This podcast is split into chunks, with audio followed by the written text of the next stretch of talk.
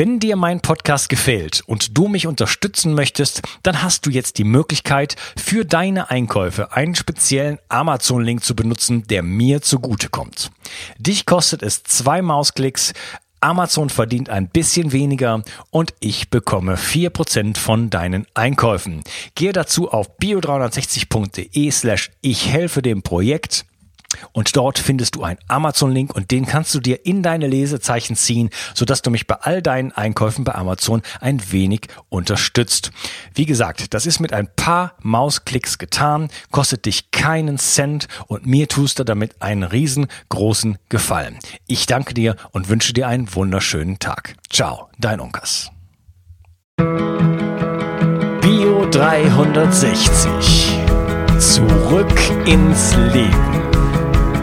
Komm mit mir auf eine Reise. Eine Reise zu mehr Energie und fantastischer Gesundheit. Ich möchte dir das Wissen und den Mut vermitteln, den ich gebraucht hätte, als ich ganz unten war. Dabei will ich dir helfen, wieder richtig in deine Energie zu kommen. Zurück ins Leben. Hallo ihr Lieben, das ist der vierte Teil von meinem Interview mit Dr. Anita Idel und wir reden darüber, warum die Kuh kein Klimakiller ist. Hallo Anita. Hallo Unkas. Hey, wir haben, wir sind schon tief, tief, tief im Gespräch und ich finde es super spannend. Ich könnte dir auch stundenlang zuhören. Ähm, ich habe eine, vielleicht eine blöde Frage. Wir haben jetzt viel über, über Graslandschaften und auch über äh, Stickstoffdüngung und so weiter geredet, die ja erstmal nur die Ackerböden betrifft. Werden denn eigentlich auch Graslandschaften heutzutage irgendwie behandelt, besprüht, gedüngt oder irgendwie sowas? Ich widerspreche ja gerne, aber blöde Fragen gibt's ja nicht. Ich bin dankbar über jede Frage, abgesehen davon, dass so eine schöne Frage natürlich schon wieder eine Steilvorlage ist. ähm, also, ich komme zurück auf dieses Verhältnis von der gesamten landwirtschaftlich genutzten Fläche weltweit. 70 Prozent Grasland, 30 Prozent Ackerland. Da ist es nicht verwunderlich, dass die Industrie sich überlegt, wie können wir denn irgendwie auch auf diesen 70 Prozent Geld verdienen. Also beim Acker natürlich eben immer neues Saatgut und wieder Pestizide und der Dünger und die ganzen Maschinen und so weiter ähm, bietet natürlich viel mehr Potenzial für Industrie. Beim Grasland kommt dann eben die Argumentation, ja, wir müssen doch ähm, viel potentere Grassaat haben, also viel potentere Gräser, die also schneller, schnell wachsen. Und das entspricht auch wiederum ähm, dem, wie es eben auch mit den, mit den, mit den Ackerfrüchten, mit den Feldfrüchten, äh, Getreide und Mais und Zuckerrüben ja ist. Wenn da eine neue Sorte zugelassen wird, dann muss die immer, ich sage das in Anführungsstrichen, besser sein. Und besser heißt meistens schneller wachsen. Und schneller wachsen setzt voraus, dass sie schneller Stickstoff aufnehmen kann. Aber um den Stickstoff aufnehmen zu können, braucht es Wasser, weil der muss sozusagen als schwimmende Phase aufgenommen werden, also aufgelöst in, in Wasser. Und deshalb hat eben bei unserem bisherigen Agrarsystem auch das Bewässern immer mehr zugenommen. So, und das jetzt übertragen aufs Grasland. Mm, man hat ähm, immer mehr deutsches Weidelgras als eben besonders potentes Gras eben äh, gesät, vor allen Dingen in Norddeutschland. Und dann ist aber klar, warum dann Weiden in diesem Sommer in Norddeutschland als erste aus den Latschen gekippt sind. Denn die Gräser, die brauchen Wasser. Die sind eben nicht in der Lage, mit wenig Wasser auszukommen und geringe ähm, Mengen an äh, Stickstoff aus dem Boden aufzunehmen, sondern die brauchen eben viel. Und das haben sie nicht gekriegt. Und entsprechend haben die, die, die Weiden in Norddeutschland als erste ganz dramatisch ausgesehen. Also noch vor dem bisher von mir schon äh, genannten ähm, nicht guten Management durch zu, zu flach mähen oder zu, ähm, zu flach ähm, beweiden. Und ähm, zu einem guten Weidemanagement würde auch immer dazugehören, oder woran kann ich es festmachen? Zum Beispiel auch daran, dass ich eben in der Regel nicht in die Verlegenheit komme, im Herbst zu sehen, dass da ganz viele äh, kahle Stellen sind und ich dann nachsäen muss. Ähm, um das vielleicht mal zu sagen, das hätte schon viel eher sagen müssen, wo ist eigentlich die Basis von meinem ähm, Wissen, worauf fußt das? Also ganz entscheidend auf dem Wissen eines Mannes, eines Deutschen mit dem urdeutschen Namen Ernst Klapp. Und der war in den 1950er Jahren derjenige, der überhaupt die, die Graslandforschung so in Deutschland etabliert hat. Und der hat noch kooperiert mit einem Franzosen und ähnlich wichtigen äh, Forscher mit dem wunderbaren französisch gut wohlklingenden Namen ähm, äh, Voisin, André Voisin. Und Nachbar die, ist das. und die beiden, ähm, also die haben wirklich die Grundlage äh, geschaffen. Bei denen habe ich ganz viel gefunden, was ich schon verstanden hatte und dann aber mit diesem, mit dieser Sicherheit ähm, von deren Forschung konnte ich dann irgendwie auch noch mal ganz anders, noch mal ganz anders ähm, loslegen. Und der ähm, Ernst Ernst Klapp, der hat erkannt, was eigentlich äh, so die, die Beschränkungen in den Köpfen äh, sind. Also er hat ähm, zwei Geschichten, habe ich von ihm gelernt. Die, die erste, also hört sich an wie Anekdote, war aber so.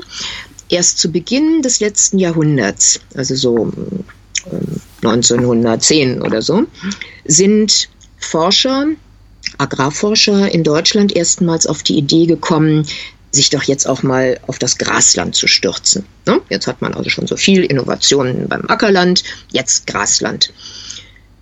So, wir wissen, es handelt sich um eine Permakultur und so weiter und die Wurzeln sind so wichtig. So, was haben die gemacht mit ihrem Ackerbaublick?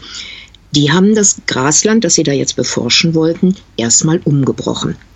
Also mit anderen Worten, erstmal alles sozusagen rausgeschreddert und wie man das dann auch gerne nennt, sauber gemacht. Und dann haben sie eben neu eingesät. Und eben auch nach dem Verständnis, was die damals hatten, natürlich mit einer Mischung der besten Saaten, Grassaaten, ne, die sie damals hatten. So, und jetzt ähm, guckt man und äh, hört nicht, aber sieht das Gras wachsen und waren dann total enttäuscht, weil sie feststellen mussten, es haben sich so viel Mühe gegeben und nach dem Stand der Wissenschaft das alles gemacht.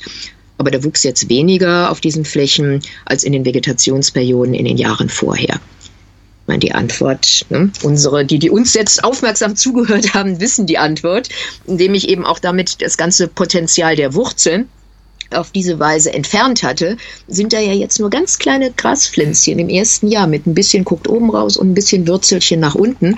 Und da ist nicht viel äh, Wachstum möglich. Das Drama ist, dass offensichtlich diese Forscher damals das so frustrierend fanden, dieses Ergebnis. Ich denke, die waren ein bisschen beleidigt dass es eben, obwohl sie es doch meinten, jetzt so richtig gut gemacht zu haben, ne, der, der Erfolg so ähm, überschaubar war, ähm, dass sie dem nicht weiter auf die Spur gegangen äh, also nicht versucht haben, dem weiter auf die Spur zu kommen, warum das denn so war. Denn hätten sie das getan und hätten dann erkannt, was Gräser für ein Potenzial haben, weil sie so sind, wie sie sind, dann hätte man aus diesem Wissen eine Menge auf Pflanzenbau, Ackerbau, Feldfrüchte übertragen können. Ist aber nicht passiert. Und dieses, ja, dieses Wissen über das Potenzial von Grasland ist im Grunde heute noch in den Köpfen und Bäuchen der meisten nicht, nicht drin. Und ähm, jetzt kommt dann Industrie und sagt dann, ja, euer Grasland würde ja noch viel besser wachsen, wenn ihr jetzt heute ne, eben ganz moderne ähm, äh, Grassorten nehmt aber ne, da kann man dann eben unterm Strich sagen, all diese modernen zeichnen sich dadurch aus, dass sie eben schneller Stickstoff verwerten, dafür aber auch wasserabhängiger sind. Und das ist genau etwas, was wir unter dem Aspekt der Risikovermeidung oder Min Risikominimierung natürlich gerade überhaupt nicht tun sollte. Und ich lese jetzt heute, mache ich sowieso, mal sehr aufmerksam die Bauernblätter, die einmal in der Woche rauskommen und lese, was wird denn da jetzt so geraten nach diesem Trockensommer, den wir hier in Deutschland hatten und zum Teil auch noch Trockenherbst. Und da kommt jetzt also mitnichten der Rat, Leute, geht nicht ins Risiko, passt auf, wenn ihr jetzt nachsät, ähm, dass ihr da jetzt nicht so die ganz ähm, hochpotenten Sorten nehmt, weil da ist einfach der, die Gefahr des Ertragsausfalls äh, riesengroß. Und das ist den Betreffenden nicht bewusst und entsprechend machen sie es so weiter wie bisher. Ja, wo sie eigentlich die Experten sein sollten. ja, wenn der Mensch eingreift, kommt meistens nichts Gutes dabei raus. Äh, wenn's, was, was die Natur angeht, das ist leider doch an jeder Stelle immer wieder äh, zu beobachten. Lass uns mal einen kleinen Themawechsel machen und so ein bisschen auch auf die Tierzucht eingehen. Ähm, wie sieht denn Tierzucht heutzutage aus und welche Qualität hat eigentlich Milch und Fleisch heutzutage? zwei Fragen, die mich dann immer Gleich zwei auf einmal. zerreißen. ich bleibe bei, der, bleib bei der ersten. Ja. Die, ja gar kein Themenwechsel ist.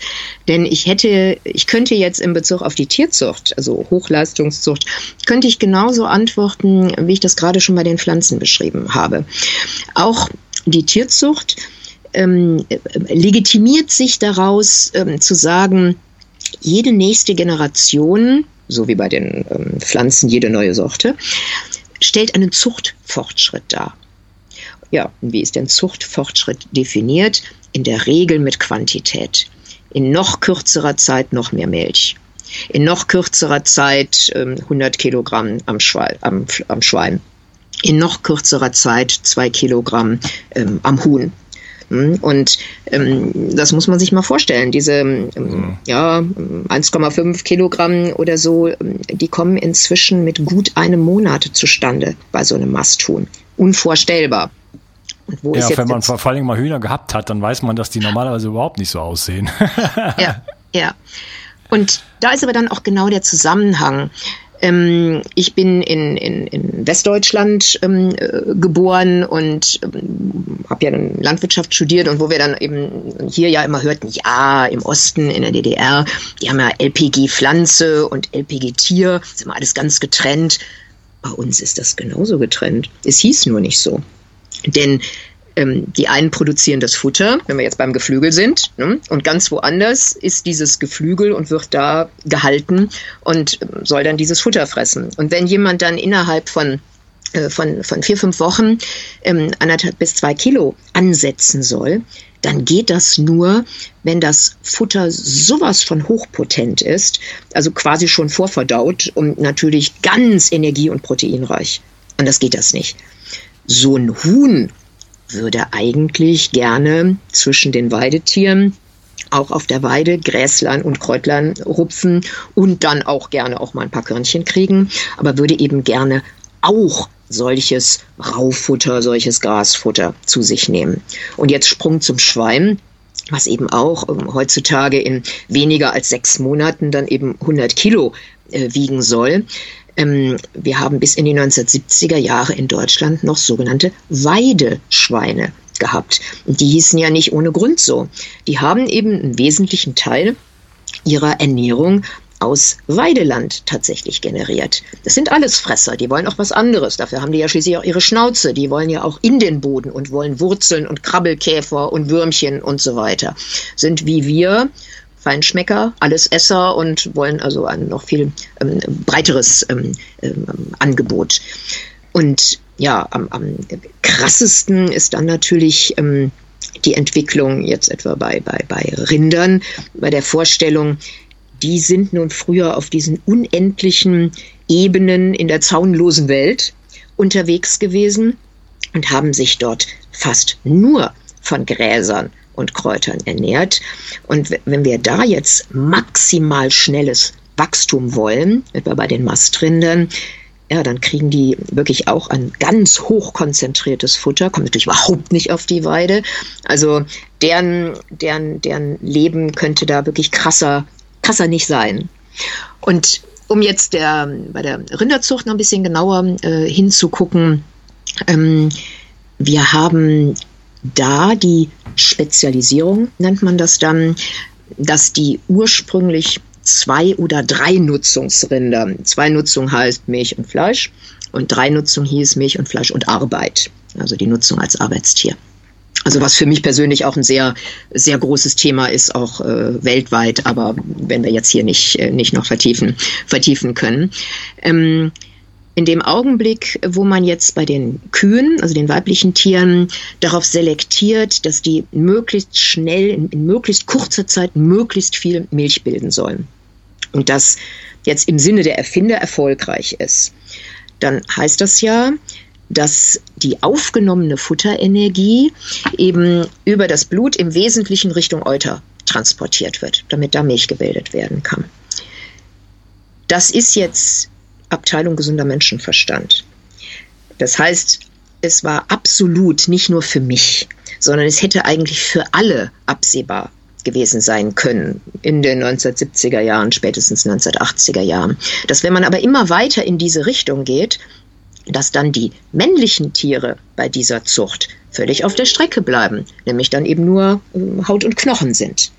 Weil ähm, die fressen das, haben aber nicht dieses Erfolgsorgan, das Euter, wo entsprechend die ähm, äh, Nährstoffe dann genutzt würden. Das heißt, die ähm, kacken dann die Hälfte wieder aus.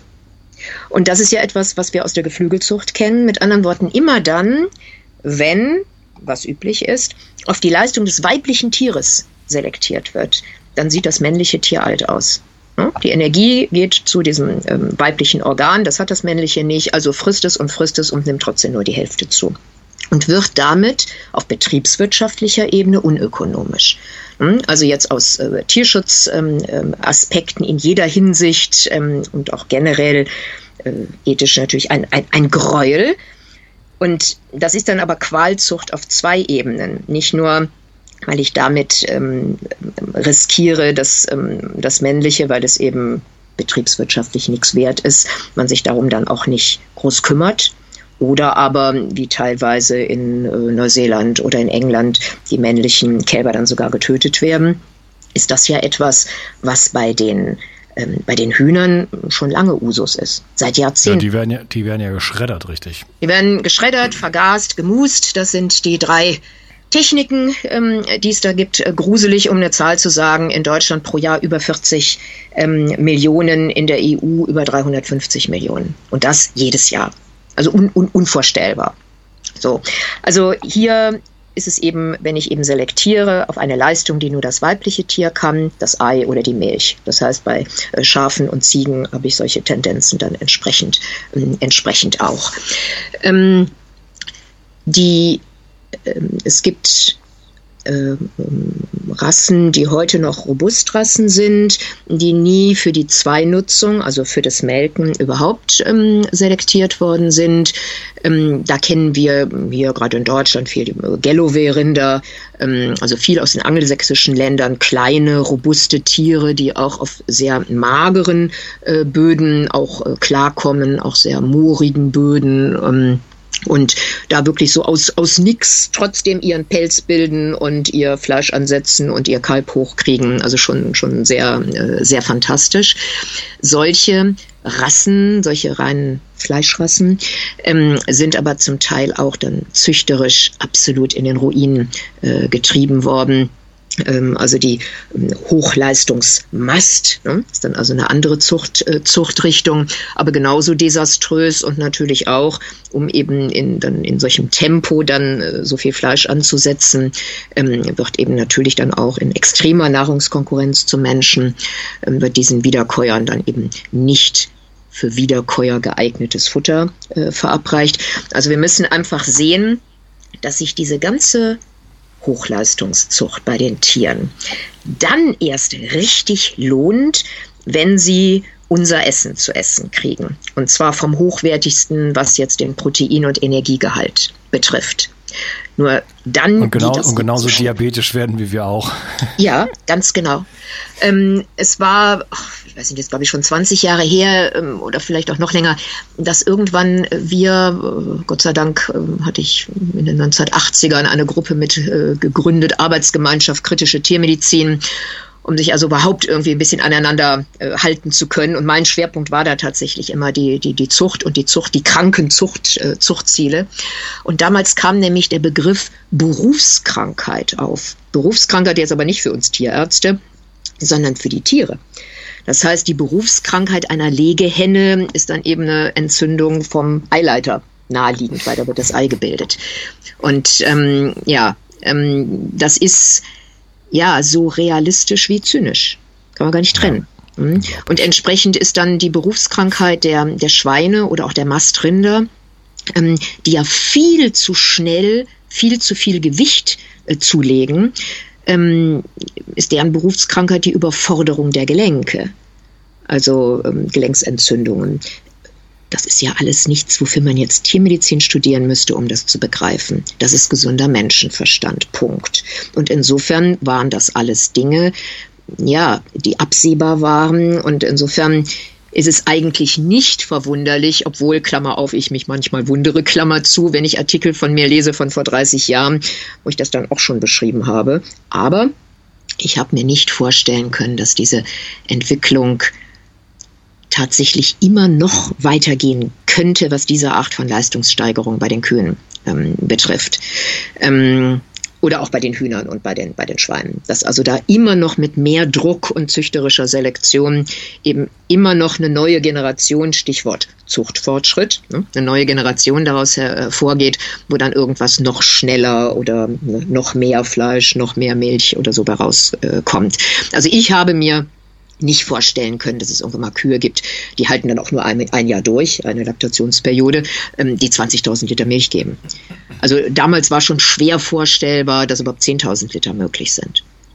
Aber das sind dann eben, ja, da werden dann Millionen in der Forschung ausgegeben, um das Futter so zu präparieren, dass es in diesen Tieren dann so verstoffwechselt wird. Also es ist alles Irrsinn und führt in jeder, ist in jeder Hinsicht ethisch nicht vertretbar. Es ruiniert, das war deine erste Frage zu Beginn unseres Gespräches, in dem ersten Teil, wie haben sich die Oberflächen der Böden auf unserem Globus entwickelt? Und da spielt ja die Nutzung durch den Menschen und der Ackerbau eine wesentliche Rolle. Und das wird nun mal wesentlich bestimmt vom Anbau von Ackerfrüchten für, für Tiere, für, für Tierfutter. Und das wird auch noch immer immer mehr. Gleichzeitig für Tiere, die in Ställen stehen müssen und die wirklich nicht gesund sind und ähm, wo die Zuchtziele für mich überhaupt gar keine Frage, für mich als Qualzucht zu bezeichnen sind, ähm, weil eben dann kein auch nur noch irgendwie geachtetes natürliches Leben und natürliche Ernährung für diese Tiere möglich ist. Denn wenn man sich mal überlegt, was ist denn das Leben von einem Gnu oder so einem Zebra. Das ist nun mal hauptsächlich fressen. Hauptsächlich sich ruhig bewegen im Rahmen der Futtersuche und des Beweidens. Das ist deren Leben. Und das nehmen wir diesen Stalltieren ja zu 100 Prozent. Und ja, wer kommt heute noch auf die Weide, wäre dann so eine Frage. Da gibt es jetzt Gott sei Dank neuere ähm, Entwicklungen, weil eben manche Menschen dann eben doch denken, ob die Kuh nicht eigentlich doch rausgehört. Da ist viel Luft nach oben. Ja, Anita, ich wollte dich unbedingt hier bei mir im Podcast haben, weil die Hörer hören ständig von mir äh, das auf. Ja, also das mir geht's sehr darum, äh, dass wir heutzutage uns ähm, hochwertig ernähren müssen und da zurückkommen müssen zu einigen alten Praktiken sozusagen und dass die Qualität der Nahrungsmittel heutzutage absolut entscheidend ist und äh, bin, äh, propagiere da ständig die Weidehaltung an jeder Ecke und ich wollte auch mal, dass das Leute mal aus einem anderen Mund sozusagen hören. Ähm, Jetzt kommt vielleicht ein Vegetarier oder ein Veganer und sagt, ja, ja, das ist ja alles klar, äh, die Tiere sollen sowieso nicht getötet werden. Ähm, man muss mit der ganzen Geschichte aufhören. Was sagst du da ähm, als Antwort darauf? Mhm.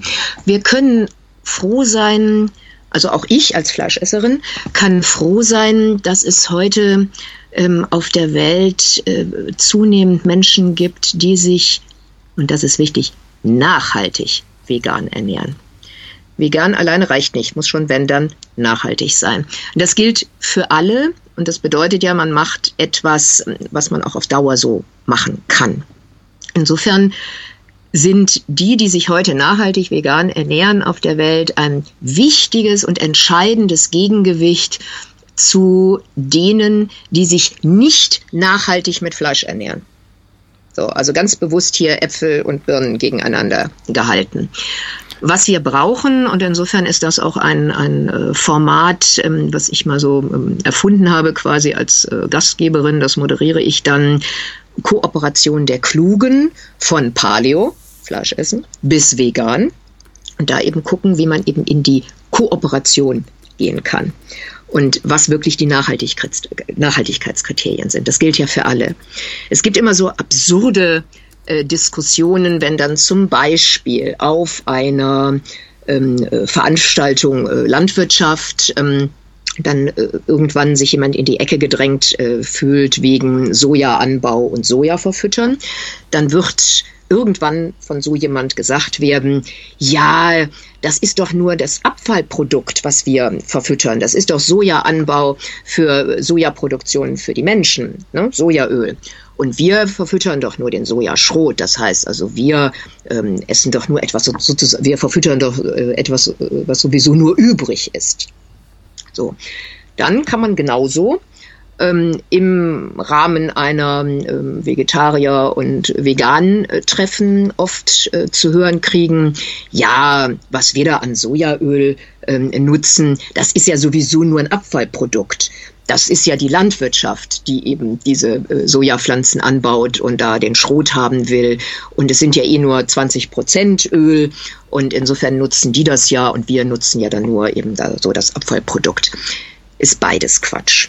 Ähm, beide müssen sich, also die jetzt sowas sagen, ne, müssen sich an die Nase fassen und sich fragen, wie wird produziert?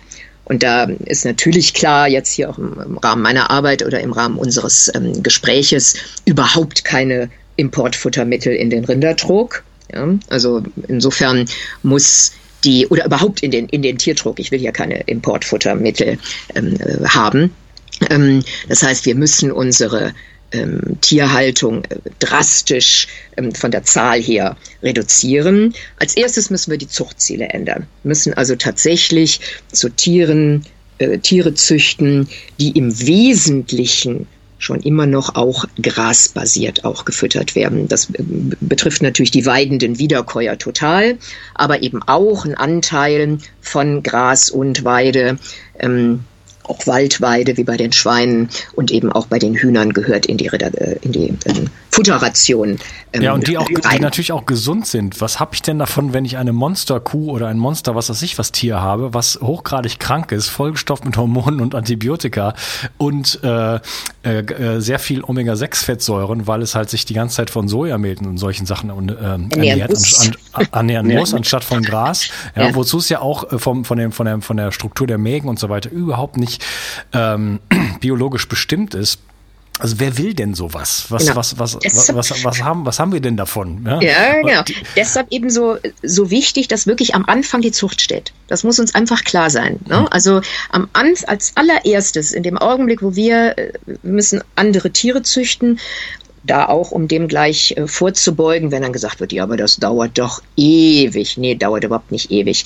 Wir haben einen, ähm, das die Möglichkeit, ähm, künstliche Besamung, die ich dafür dann tatsächlich auch, der Zweck halte ich die Mittel, dann auch absolut ähm, für ähm, ähm, okay halte.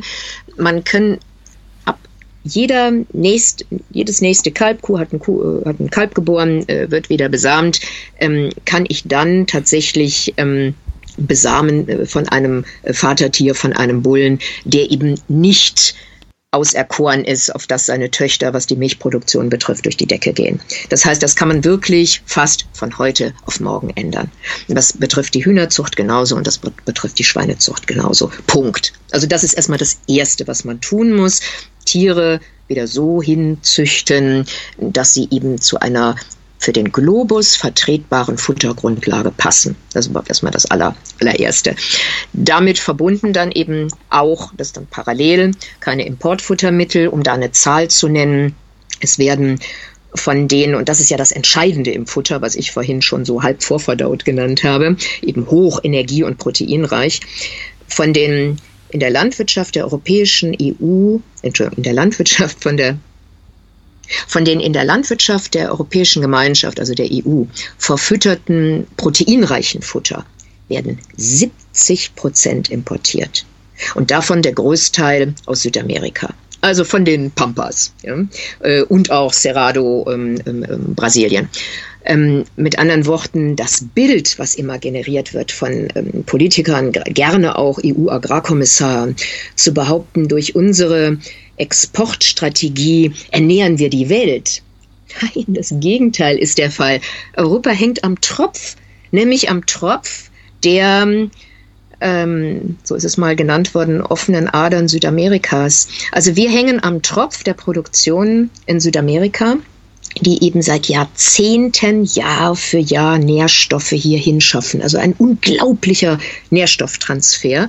Wobei, das kommt dann noch hier wieder dazu, die Exkremente der Tiere, die müssten ja eigentlich wieder in die Böden Südamerikas. Ja. Ja, die führen dann aber hier zu den absurden Fragen wie, wie viel Gülle schluckt der Boden? Hallo? Wir sollten doch begreifen im groben, wie Bodenwachstum, Pflanzenentwicklung funktioniert und dieses unterstützen, statt Boden als ähm, Fäkaliengrube, als Entsorgungsebene äh, wahrzunehmen, was übrigens zunehmend auch das Grünland äh, trifft. Ähm, das hat was damit zu tun, dass wenn jetzt etwa im Frühjahr oder im Herbst, ähm, in normalen Jahren bisher, es zu feucht ist und man dann denkt, ah, mit den schweren Maschinen jetzt auf die, auf die Äcker drauf geht nicht, denkt man dann oft, ja, aber die Grasnarbe kann das ab. Also dieser Grasbewuchs, der kann die schweren Maschinen ab, da können wir drauf. Ähm, Irrtum, denn es kommt dann zu einer tiefen Verdichtung. Und da hat sogar hier mal das Paradeblatt in Deutschland, Top Agrar, das ist also so das Hightech-Medium äh, seit Jahrzehnten, ähm, tatsächlich einen Artikel darüber gebracht, dass eben für Deutschland gilt, dass das, die Graslandböden eher noch deutlich verdichteter, also der Boden zugepresster ist als die Ackerböden weil man eben dann, ne, eben zu Jahreszeiten, wenn es eigentlich zu nass ist, ne, da, drauf, da drauf fährt. Wenn man dann aber bedenkt, dass die Graslandböden eigentlich die sein müssten, weil sie jetzt von ihrem Potenzial her ja könnten, die die größte Wasseraufnahmekapazität haben, die die größte Wasserspeicherkapazität haben durch ihr geniales Wurzelsystem. Diese Potenziale, die verschenken wir jetzt. Also mit anderen Worten, unser Grasland ist dann äh, jetzt mal unabhängig noch von der ähm, Frage der Biodiversität, auf die komme ich dann jetzt auch nochmal zurück, ähm, gerade nicht geeignet, richtig gut Wasser aufzunehmen und davon dann auch länger, auch über Trockenzeiten zehren zu können. Obwohl gerade das Grasland dieses Potenzial so sehr, äh, so sehr hätte. Also völlig, ähm, völlig absurd. Ja. Aber leider eine, ähm, eine, eine Gegebenheit, äh, wo auch überhaupt nicht ansteht, ne? dass man da jetzt irgendwie groß was dran, dran ändern will. Aber zurück zur, zur Tierzucht und den Tieren und insofern dann immer dem Gesamtsystem. Unser System hängt einmal wie weltweit, weltweit eben an dieser Hochleistungszucht und an der sogenannten Exportstrategie. Ähm, die äh, erfunden worden ist es mal so in den 1970er Jahren. Damals gab es eine EWG, Europäische Wirtschaftsgemeinschaft, und exportiert wurde Technik vor allem Autos, auch Landwirtschaftstechnik. Und dann hatten spätestens bis Mitte der 70er Jahre ähm, Agrarprofessoren, die waren alle vorher in, in Amerika gewesen und waren irgendwie high zurückgekommen. Und die hatten nur noch eins im Sinn, nämlich Weltmarkt. Und deren Vorstellung war, wir wollen mit dieser EWG, damals war ja an Wände und Mauerfall noch nicht zu denken, wir wollen mit dieser EWG bis zur Jahrtausendwende, also bis zum Jahr 2000, so viel veredelte Produkte, das heißt ähm, Milch und Fleisch weiterverarbeitet, Käse, Wurst und so weiter, produzieren, dass wir Überschüsse haben und damit auf den Weltmarkt äh, können. Das war das Ziel. Und da war völlig klar, wenn wir das wollen, wenn wir also hier mehr produzieren wollen, als wir selber verbrauchen, als wir selber ähm, ja, konsumieren, ähm, dann muss das Futter im Wesentlichen von woanders kommen. Und das wussten die nordamerikanischen Getreidebauern. Und nach und nach sind die Südamerikaner nachgezogen. Und als dann immer mehr ein Sojaboom in der Fütterung kam, hat das eben dazu geführt, dass inzwischen eben der Hauptteil der importierten Futtermittel eben in Form von Soja, Gentech-Soja, alle mit Glyphosat behandelt, eben aus Südamerika äh, zu uns kommt. Aber, und muss eben auch klar sein, dass das eben auch eine ganz schlimme ähm, Belastung ähm, der südamerikanischen Böden ähm, bedeutet. Also wir ja, also schädigen die, alle. Ja, die Reconquista hat also noch nicht aufgehört sozusagen. Überhaupt nicht. Überhaupt ja. nicht. Und wird immer noch mal wieder neu, neu erfunden. Ähm, also das wäre jetzt, ähm, das wäre für Teil 7, 8 und 9 Unkas äh, sicherlich. Ja, ja. ja. Anita, ähm, Anita, wir haben jetzt schon, wir beide haben jetzt schon zweieinhalb Stunden auf der Uhr. Und hier wird's langsam richtig spät bei mir. Ähm, und ich besuche morgen Rüdiger Dahlke. Da muss ich drei Stunden lang mit dem Moped fahren und sehr früh aufstehen, weil es hier äh, Regenzeit ist auf Bali. Und äh, da muss ich früh los. Äh, deswegen würde ich gerne den Sack zumachen und dir eine letzte Frage sozusagen stellen. Wie kommen wir denn aus der Nummer überhaupt nochmal raus?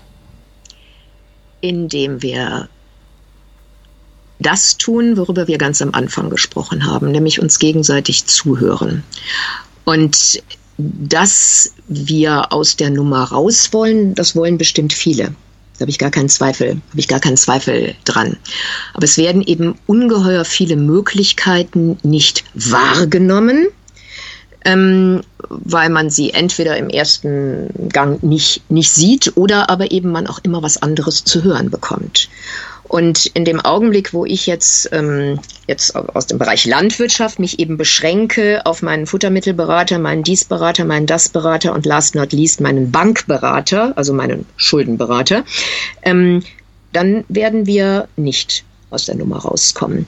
Also insofern braucht es Leute und insofern ähm, danke ich dir an dieser Stelle schon mal für das Gespräch. Wir brauchen ähm, ja natürlich Menschen mit, mit Mission und Netzwerklust. Also das Vernetzen ist ja das ähm, absolut äh, entscheidende und absolute Voraussetzung. Eine Kooperation der Klugen, also die Potenziale sind riesengroß und insofern müsstest du jetzt nochmal sagen, ist die Frage jetzt eben auf der sozialen Ebene, ne? wer gehört da mit ins Boot oder was bedeutet es eben wirklich auf der ökologischen Ebene? Und auf der ökologischen Ebene sage ich, wäre es wirklich einfach, da haben wir jetzt ne, über vieles gesprochen, was man tun und lassen äh, könnte und müsste. Und dazu gehört natürlich ein reduzierter Fleischkonsum, aber eben auch meine ähm, Überzeugung, dass es ohne Weidetiere auf dieser Welt nicht geht, ähm, weil sie eben in der Lage sind, ähm, Flächen äh, zu nutzen, die sonst erodieren würden mal abgesehen sogar von den Produkten, die sie dadurch bilden, also Milch und ähm, Milch, Milch und, ähm, und Fleisch. Also der harte Brocken ist, dass Industrien, auch mit Arbeitsplätzen, die eben an diesem kranken System hängen und es deshalb eben auch ähm, be permanent befördern und entsprechend Lobbyarbeit machen in Brüssel und anderswo, ähm, dass die natürlich freiwillig davon nicht lassen werden. Wenn man aber sieht, auf wie vielen Ebenen diese dieses kranke Agrarsystem ähm, politisch gefördert wird, äh, sei es weil wirtschaftlich entlastet oder direkt gefördert. Es müssen gar nicht immer diese direkten Exportsubventionen sein. Das äh, findet auch auf versteckterer Ebene äh, statt. Ähm, äh, insofern muss es dann die Politik sein. Und das würde natürlich heißen, Menschen müssen sich noch viel mehr einmischen in die äh, Meinungsbildung ihrer, ihrer äh, Politiker, die diese Potenziale ja nicht sehen. Das ist ganz wichtig äh, daran. Also denen tatsächlich mit auf den Weg geben, da geht was. Ähm, die sind ja alle so kleine Bill Gates. Das heißt, die können nur Technik denken. Die haben nicht die Vorstellung, dass die Natur alleine in der Lage ist, ähm, äh, Wert, äh, Werte zu schaffen, also Wachstum zu generieren, wovon wir dann leben können. Wobei man ja nur sagen kann, ja, was denn sonst? Hallo? Sesshaft gibt es uns noch nicht so lang und vorher ist Bodenfruchtbarkeit ja ohne uns entstanden. Wir haben die dann ab, ab, abgebaut. Ähm, insofern ist es eine zu höchst ähm, politische Frage und insofern ist mir auch wichtig, am, am, Ende unseres Gesprächs auf jeden Fall eben auch das Thema Krieg und Frieden nochmal anzusprechen, weil wir hier in gerade auch mit der EU durch unsere sowieso, aber speziell auch EU-Agrarpolitik eben auch mit dazu beitragen, dass eben ähm, Märkte in Afrika unterdrückt werden, gleichzeitig wir eben billigst auf Kosten von Menschen und Ökosystem äh, Produkte importieren. Also insofern gehört natürlich auch dazu immer, dass sich selbst an die Nase fassen. Ja, wann habe ich aufgehört, Avocados zu essen, importierte? Ähm, also oh, da das ist, ein, Wunder, ein, Wunderpunkt. Ja, da ist ja, da ist ja also dieses mit keine Erdbeeren zu Weihnachten ist ja noch einfach, aber es geht ja viel weiter. Und insofern gilt es natürlich immer die Frage nach der Nachhaltigkeit zu stellen und dieses auch im Biobereich ähm, eben immer und ja, Kooperation der Klugen und ähm, ja, ich könnte noch gerne jetzt bis Sonntagabend, aber ich glaube, dein Abendessen wartet. das ist eigentlich schon viel zu spät. Ähm, ja, also wir haben auf jeden Fall die Möglichkeit, in unserem Einkaufskorb eine Menge zu entscheiden. Ne? Denn äh, was wir da reinlegen, äh, unterstützt dieses System oder es unterstützt es halt eben nicht. Genau, ja? genau. Und äh, man muss gar nicht unbedingt politisch aktiv werden oder Bücher schreiben auch wenn das vielleicht eine tolle Sache ist, ähm, wenn man schon einfach als, noch nicht mal als Vorbildfunktion, na, nennen wir es einfach mal so, als Vorbildfunktion in seinem Umfeld agiert, mhm. dann werden natürlich auch die Leute irgendwann mal äh, kritisch und fragen einfach mal nach, ja, wieso, äh, ne, wenn, wenn, man zum Beispiel sagt, nein, den Schinken, den Kochschinken, den du mir anbietest, den möchte ich nicht, ja, warum denn nicht? Äh, ja, das könnte ich jetzt ausführen, möchtest du das mhm. wirklich wissen? Ja, ich möchte es jetzt mal wissen. Ja, also, kann ich schon sagen, das ist schlecht für mich, das ist schlecht für, für die Tiere, es ist schlecht für den Planeten und äh, es richtet gerade den gesamten Globus äh, sozusagen. Mhm. Ja, ja. Äh, Zugrunde. Zugrunde, danke schön. ist schon spät. Und wenn eben alle Menschen ja. sich so ernähren würden, wie sie oft in Umfragen vorgeben, sich zu ernähren oder sich ernähren zu wollen, wäre das auch schon ganz äh, viel. Ne? Man sich selber so fragt, äh, wie möchte man und was tut man denn tatsächlich? Also insofern gibt es diese individuelle Ebene, aber daneben steht eben die politische, die eben wirklich politische äh, Arbeit erfordert. Ja, und auf der individuellen Ebene, man muss ja auch nicht gleich äh, alles perfekt machen, aber du hast eben Avocado zum Beispiel angesprochen mhm. und ich bin natürlich auch so einen Weg gegangen äh, in der Ernährung und auch hatte eine gewisse Krankheitsgeschichte, äh, Vegetarier, Veganer, Rohvegan und dann irgendwann Keto und dann waren wieder Avocados und Kokosnussöl ganz äh, hip und so weiter und dann habe ich mich, mich mir den, den Wanzen vollgehauen mit diesem Zeugs und bin, komme jetzt immer mehr dazu, dem Schluss auch wirklich, äh, wirklich nur noch lokale und saisonale Produkte mhm. zu konsumieren, was aber auch nicht stimmt. Im Moment habe ich immer noch Paranüsse, die werde ich wahrscheinlich auch irgendwann mal wieder rausschmeißen. Mhm. ja, aber äh, da entsteht auch bei mir und äh, vielleicht auch bei den Hörern von diesem Podcast immer mehr Bewusstsein, ähm, dass das natürlich Dinge sind, die wir vielleicht auch selber gar nicht wollen. Ne? Dass irgendwelche Früchte oder, oder von mir ist Avocados unreif irgendwo mhm. äh, voll mit sekundären, also mit äh, Fra Fraßschutzstoffen sozusagen irgendwo unreif ge gepflückt werden in irgendwelchen Bedingungen, die wir gar nicht kennen, mit irgendwelchen äh, Chemikalien auch, selbst wenn es Bio ist, die wir vielleicht gar nicht kennen, mhm. die nämlich noch, äh, die noch nicht verboten sind sozusagen und dann in ja äh, Kühlcontainern in Schiffen äh, wochenlang über den Ozean transportiert werden und in einer riesigen Logistik, wo ja auch ganz viele mhm. fossile Brennstoffe wieder äh, sozusagen verbrannt werden, mhm. irgendwann dann zu, bei uns im, im Supermarkt oder im Bioladen landen. Ne? Mhm. Äh, wir sind daran beteiligt, wenn wir solche Sachen kaufen und äh, ja, da kann ich nur jeden einladen, sich der Dinge bewusst zu machen, die wir so konsumieren den ganzen Tag. Yeah. Und das, da, wir machen das ja dreimal am Tag und das hat einfach einen riesigen, großen Einfluss auf das, was wir ja. hier, hier so treiben, weil wir das natürlich einfach die ganze Zeit machen. Ja, insofern gehört auch Urban Gardening ähm, für mich, also dieses städtische Gärtnern, äh, zu den Entwicklungen, die mich richtig begeistern was da einfach losgegangen ist, ähm, wie da eben, ja, in der Regel Quereinsteiger, ne, war nicht schon seit 30 Jahren Kleingärtner, ähm, eben einfach damit losgelegt haben und damit Erfahrungen sammeln und eben merken, oh, da wird eine Möhre draus und die kann man essen und die schmeckt sogar auch noch richtig lecker. Ähm, also es gibt auf ganz vielen Ebenen richtig Luft, äh, Luft nach oben und ich verbinde damit noch, also jetzt auch für meine, meine, meine eigene ähm, Lust und Perspektive, ähm, das Bild.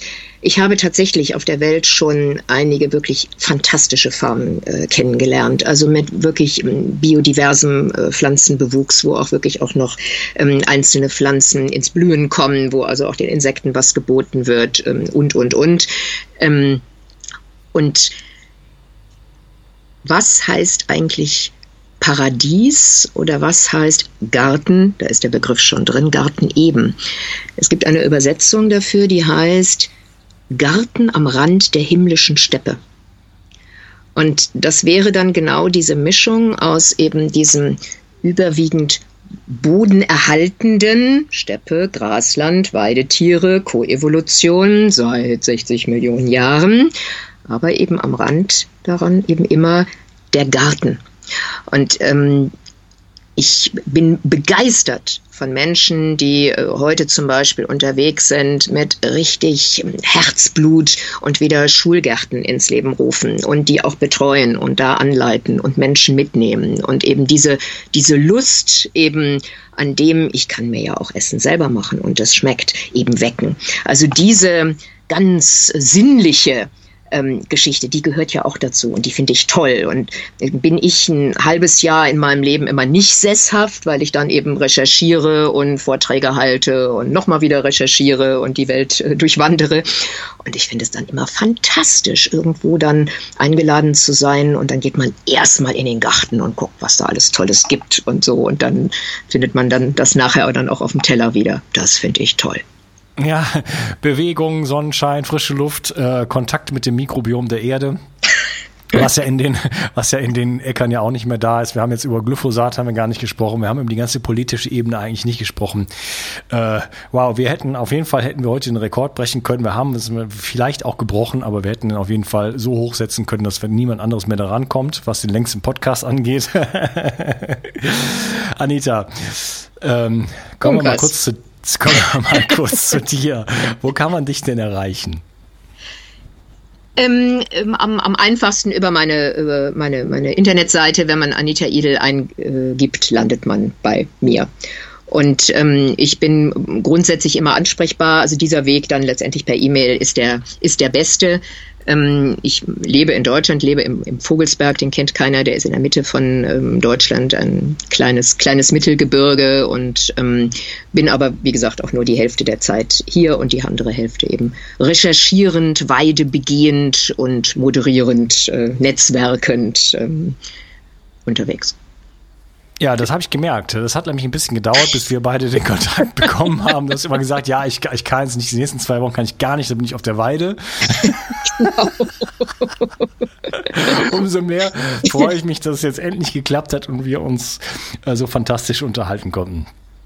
Liebe Anita, ich bin dir sehr dankbar, dass du heute hier warst und wir uns wirklich so umfassend über so ein interessantes Thema äh, unterhalten konnten. Ich glaube, dass äh, das meiste, über das wir heute gesprochen haben, den meisten Leuten, inklusive mir, also ich meine, natürlich habe ich mich vorbereitet, deswegen weiß ich natürlich schon was, aber dass das den meisten Leuten nicht klar ist, äh, welches Potenzial eigentlich die ja, das, das Grasland hat und die Beweidung eigentlich hat und mhm. äh, wo auch so das Verhältnis so zwischen Wald und, und, äh, und Grasland eigentlich steht. Ne? Und dass wir das mhm. brauchen und dass, dass wir das auch für den Klimaschutz sozusagen brauchen dass wir das für die Gesundheit der Tiere, ja. äh, mhm. für, die, für, für, für die Ethik sozusagen äh, der heutigen Tierhaltung brauchen und ja. aber auch für unsere eigene Gesundheit. Also im Grunde genommen, für, nicht nur im Grunde genommen, sondern für den ganzen Planeten und unsere Kinder und unsere Enkelkinder, wenn es sie denn noch geben sollte. Ja, ja, von bis, genau. Also insofern auch, also ganz vielen Dank für das äh, Interesse und auch, dass du da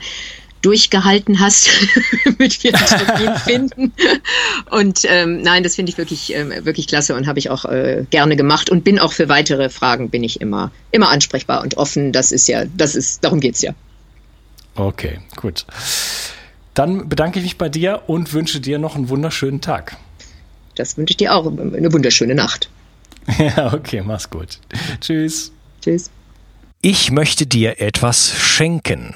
Und zwar habe ich dir einen Audiokurs aufgenommen, wo ich dich in sieben Schritten zu mehr Energie und fantastischer Gesundheit führe.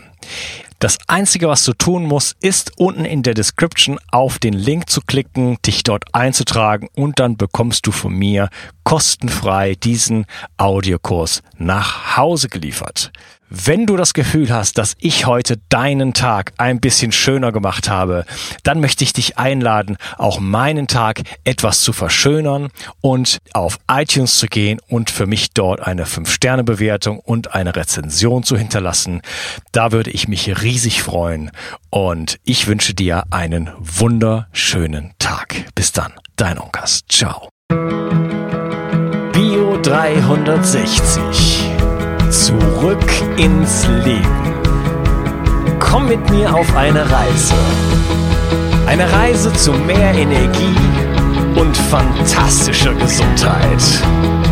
Ich möchte dir das Wissen und den Mut vermitteln, den ich gebraucht hätte, als ich ganz unten war. Dabei will ich dir helfen, wieder richtig in deine Energie zu kommen. Zurück ins Leben.